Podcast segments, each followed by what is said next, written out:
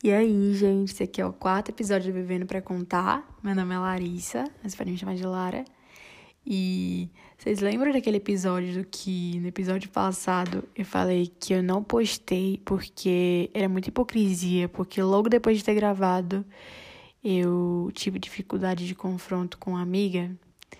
Então, é, eu consegui resolver a situação, conversei com a pessoa. É, não sei se tudo se acertou 100%, mas eu consegui ficar muito feliz com conseguir agir com respeito ao mesmo tempo que eu consegui me posicionar e resolver um assunto antigo. Então, agora ele tá liberado e vocês vão ver, né? Eu falando que tava resolvida e não tava totalmente. Mas enfim, é bem assim mesmo. Então, espero você aí agora.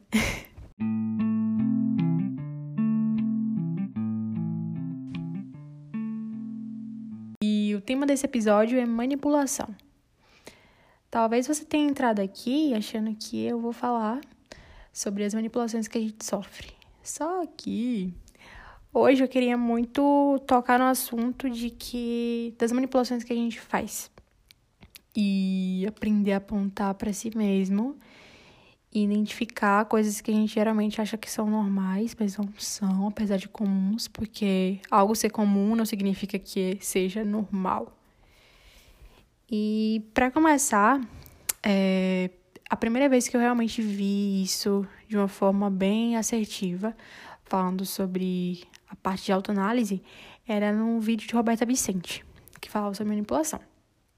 E eu fiquei assim, me perguntando como como aquelas raízes nasceram em mim, sabe? Porque eu faço muito do que eu vou resumir aqui para vocês.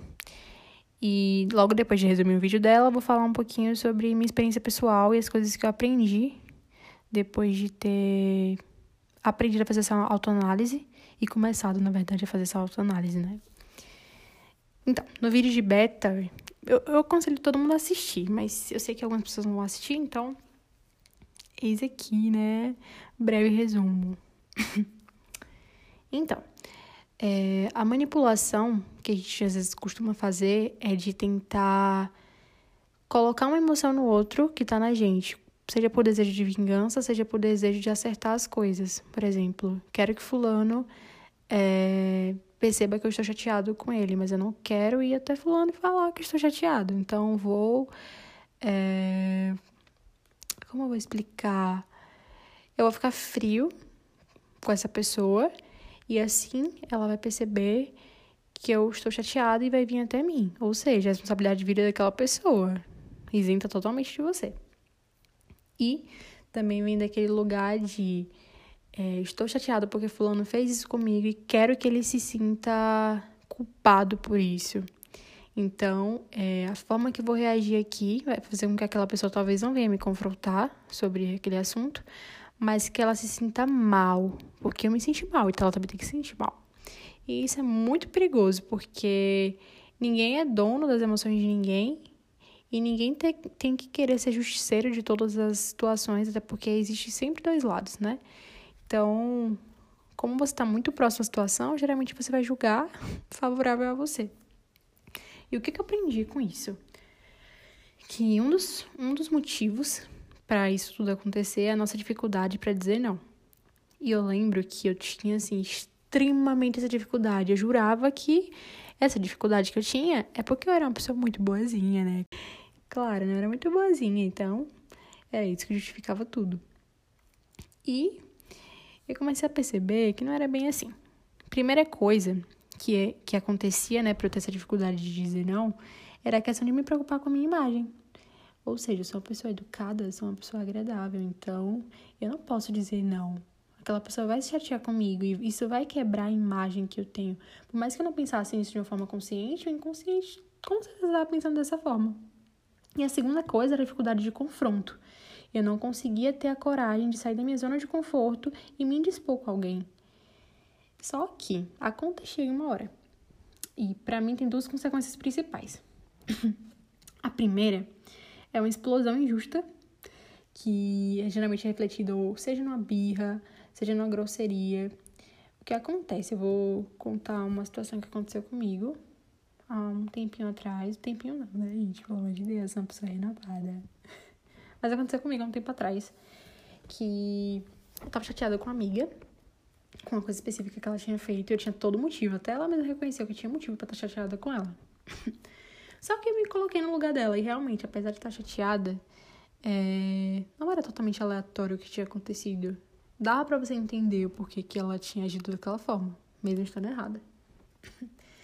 E aí eu resolvi fazer a paz e amor, entendida de tudo.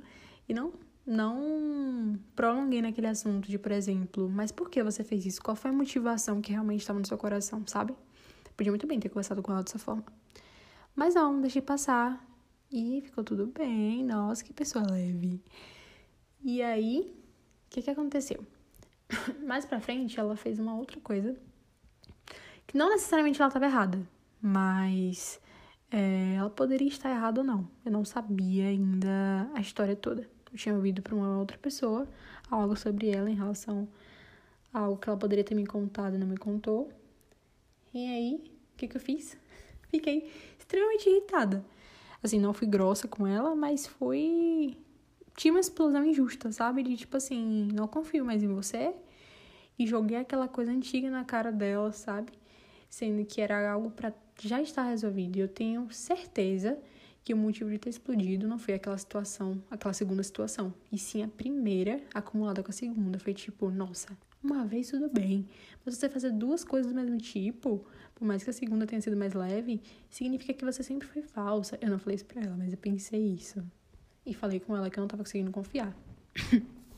Fiz certo uma segunda vez? Mais ou menos, porque acho que o confronto deveria existir questão de qual foi a sua motivação para fazer isso, é, o que realmente aconteceu, qual o seu lado dessa história. Mas é, o fato de não ter, de estar tá cobrando ela algo que na cabeça dela talvez já estava resolvido, fez tudo ficar muito pior, sabe? E graças a Deus a gente conseguiu se resolver, mas poderia não ter conseguido. E é bem isso que a falta de confronto faz, essa dificuldade em dizer não, faz. A gente quer. Nós queremos ser os alecrins dourados, que é, as pessoas mais maduras e iluminadas, sendo que na verdade é, não são motivações realmente boas. E isso gera muita coisa ruim, porque é algo falso, é algo insustentável. e uma outra coisa que eu percebo que nessa dificuldade de dizer não é a questão de que às vezes a gente vai para um outro lugar que é a questão da cobrança e o desejo de controle, que é, por exemplo, não sei se vocês já ouviram, mas existe as cinco linguagens do amor. Deixa eu lembrar aqui que eu deveria ter anotado, né? Mas é palavra de afirmação, atos de serviço, presentes, tempo de qualidade e toque físico. Geralmente a pessoa pode ter duas linguagens assim que falam mais altos que, outra, que as outras, mas geralmente as pessoas têm todas, só que em porcentagem diferente. E aí vamos supor, eu tenho duas principais que são tempo de qualidade e presentes. Presentes para mim se reflete é, em coisas pequenas, coisas grandes, até um texto que, por exemplo, para mim, palavra de afirmação é um texto que diz o que você é. Mas quando um, um texto, uma pessoa te manda uma mensagem falando o que você significa para ela, independente do que você faz, é como se fosse um presente. Então, assim, essa é a minha forma de amor. E o tempo de qualidade, né?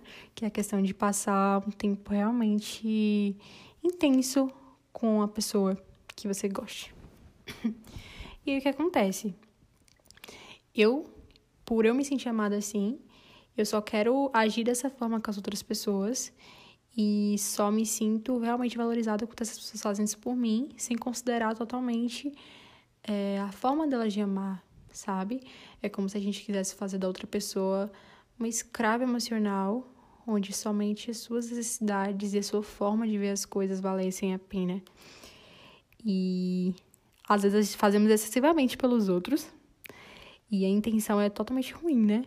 Mesmo de uma forma inconsciente, que é de cobrar uma reciprocidade tóxica. Que é, por exemplo, eu não faço aquilo por você porque realmente é a minha forma de amar e eu quero que você se sinta amado, mas eu faço aquilo por você porque eu quero que você faça de volta por mim sabe? E nem sempre aquela pessoa está disposta a fazer isso porque ela não pediu para você fazer, para você dar aquela demonstração de amor. E aqui eu não tô falando que você deve ignorar a questão de reciprocidade, mas existe uma, uma linha tênue entre uma reciprocidade saudável e uma tóxica, que é realmente quando você faz um interesse de tornar a pessoa escrava, sabe? E para mim tem algumas soluções. A primeira é o jeito certo de falar com a pessoa. Num confronto, por exemplo. Você não vai chegar a pessoa e falar, você fez isso aqui, e gritando, esbravejando, porque isso não vai adiantar. Tava até lendo um livro, é, nem terminei de ler, que era Como Fazer Amigo Influenciar Pessoas, que falava exatamente sobre isso, sobre a, o jeito de falar com alguém. Que se você chega acusando a pessoa, apontando todos os erros de uma pessoa, ela provavelmente não vai te ouvir. Mas se você chega sabendo o jeito certo de falar, é totalmente diferente a forma que a pessoa recebe. Tem até em Provérbios 15, que fala bem assim: A resposta é gentil desfia o furor, mas a palavra ríspida desperta a ira. Então, é, é, literalmente o que eu acabei de falar. Se você, é, você pode falar uma mesma coisa, exatamente a mesma coisa, e produzir um sentimento na pessoa de uma forma totalmente diferente pela, pelo tom de voz, pelas palavras utilizadas, pelo contexto utilizado. Então, isso parece uma bobagem, mas é muito, muito sério. Bobagem não, parece uma coisa simples, mas é realmente é algo que faz total diferença. E apesar de ser simples, muita gente não faz. E o que realmente para mim resume tudo, que é de solução, é realmente ir para um lugar de maturidade e desenvolver esse processo de maturidade, porque as pessoas não são nossas propriedades, sabe? E futuramente quero até fazer um podcast sobre isso, que fala sobre a questão de ciúmes de amizade. E eu já tive muito problema com isso, porque eu sempre projetei na minha mente, né? Mesmo quando eu era adolescente, falava, quando eu namorar, eu não vou ter ciúmes da pessoa. Tipo, isso é algo abominável para mim. E chegou um tempo, quando eu namorava no passado, que eu realmente vivi... Tinha outros problemas, mas ciúmes não eram deles. E só que eu projetei tudo isso na questão da amizade, eu não cuidei dessa parte do meu coração. E foi muito ruim para algumas relações mais próximas que eu tinha. e é pesado demais colocar alguém como nosso responsável emocional. Que é, por exemplo, aquela pessoa ali, seja um amigo, seja um namorado, não sei. É, você coloca sobre aquela pessoa a responsabilidade de ser salvador sobre a sua vida. Isso é tão, isso é tão perigoso e injusto. Porque é pesado demais para uma pessoa e ao mesmo tempo é impossível que essa pessoa consiga suprir isso, mesmo que ela tentasse, mesmo que ela gostasse de fazer isso. E Douglas Gonçalves até falou assim, um vídeo dele que eu amo, que é por que, que Deus exige adoração? E eu não entendi, eu tinha assim aquele pensamento de será que é um certo egocentrismo de Deus? Por que, que ele exige que a gente ame ele acima de todas as coisas? O que, o que que realmente é, o sentimento por trás disso. Mas ele explicou de um jeito tão incrível que era a questão de que qualquer coisa que você pode, que qualquer coisa que você ame mais do que a Deus pode te destruir. E não porque Deus vai fazer com que aquilo te destrua, mas porque as coisas são vulneráveis. Por exemplo, se você coloca essas pessoas acima de Deus, mesmo que sejam pais, filhos, mesmo que seja um motivo nobre, é, aqueles, aquelas pessoas são seres humanos, seres humanos podem ficar doentes, seres humanos são passíveis de morte.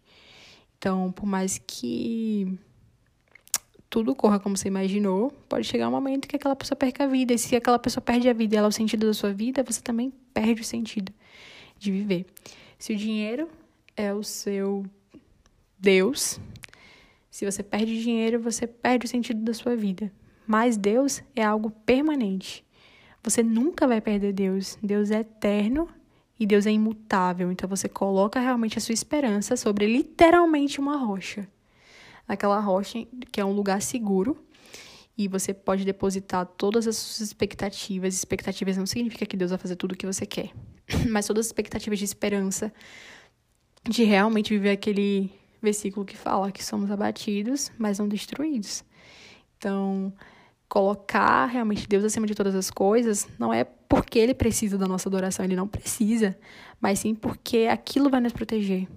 Esse exercício de colocar Deus acima de todas as coisas, amar Deus acima de todas as coisas, vai nos proteger e vai proteger o nosso coração para que ele realmente seja.